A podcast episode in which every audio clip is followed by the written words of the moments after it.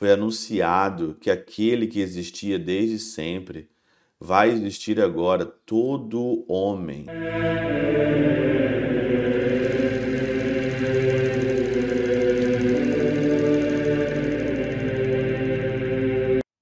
Em nome do Pai, do Filho e do Espírito Santo. Amém.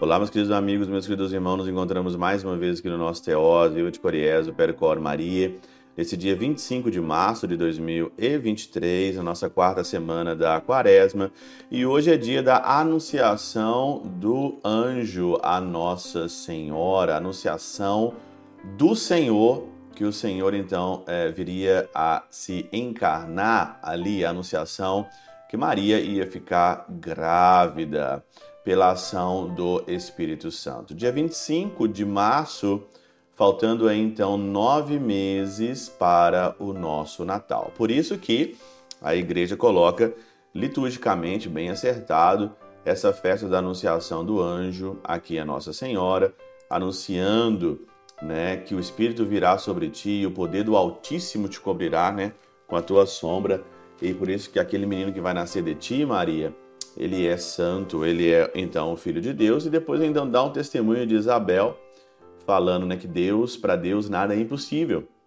E Maria então diz: Eis aqui a serva do Senhor, faça-se em mim segundo a tua palavra, faça-se em mim, et venio, né? Eis a serva, fiat, faça em mim. Interessante é que o evangelho ele não se esgota, né? Quantas vezes a gente medita a anunciação do anjo, é, Lucas capítulo 1, versículo de 26 a 38, como a gente medita esse evangelho, né? E o evangelho não esgota. Toda vez que eu olho para a catena áurea aqui, eu tenho uma parte que eu preciso meditar que não esgota mesmo nada, né?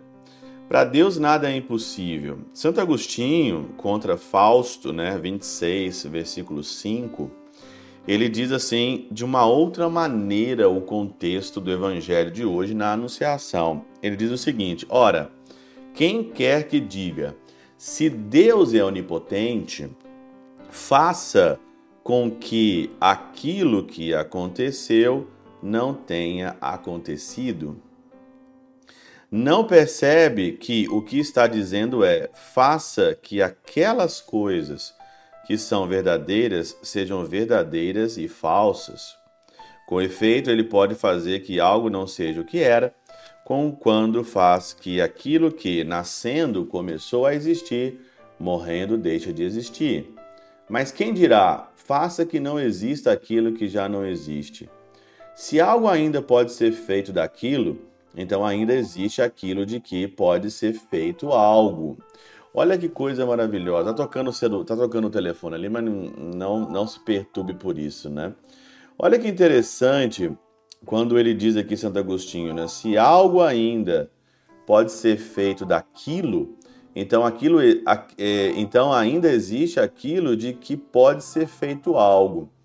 E se existe como pode ser passado. Assim, aquilo que dizemos que existiu, na realidade não existe. No entanto, é verdade que aquilo foi porque o verdadeiro não está já na coisa que já não é, mas na nossa sentença o seu respeito. Deus não pode fazer que essa sentença seja falsa. Não dizemos que Deus é onipotente nesse sentido, segundo o qual creríamos que ele também poderia morrer. Chama-se com propriedade onipotente o único que verdadeiramente existe, o único pelo qual existe tudo e que de algum modo existe. Olha, bem filosófico, bem teológico, bem assim, para a gente pensar e meditar. É bom também de dar um salto de qualidade nas nossas meditações, né? Olha, onipotente, o único que exi verdadeiramente existe, o único pelo qual existe tudo. Tudo existe pelo onipotente, então ele pode tudo. Ele pode muito bem criar as coisas do nada, né? Do nada, a partir do nada, a partir de criar algo, se é para nossa salvação, se é para o nosso bem.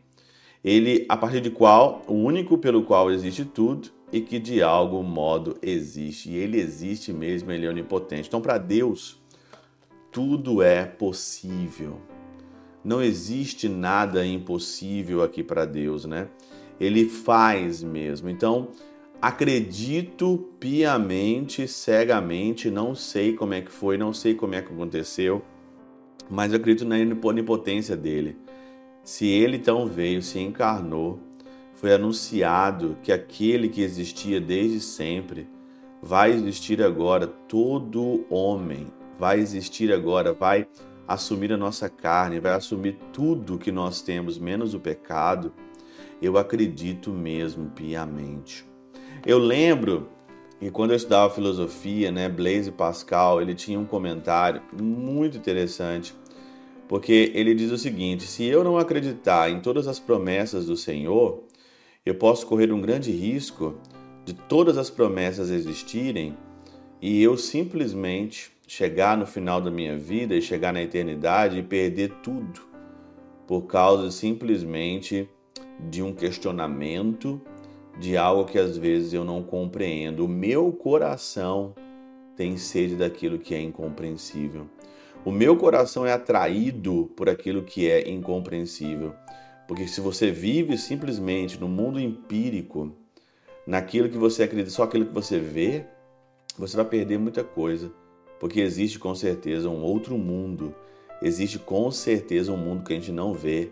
Existem realidades que a gente não vê e realidades que a gente acredita por palavras, por convencimento, como diz Santa Teresa de Ávila na sua uh, no capítulo na sexta morada, principalmente no capítulo 10, né?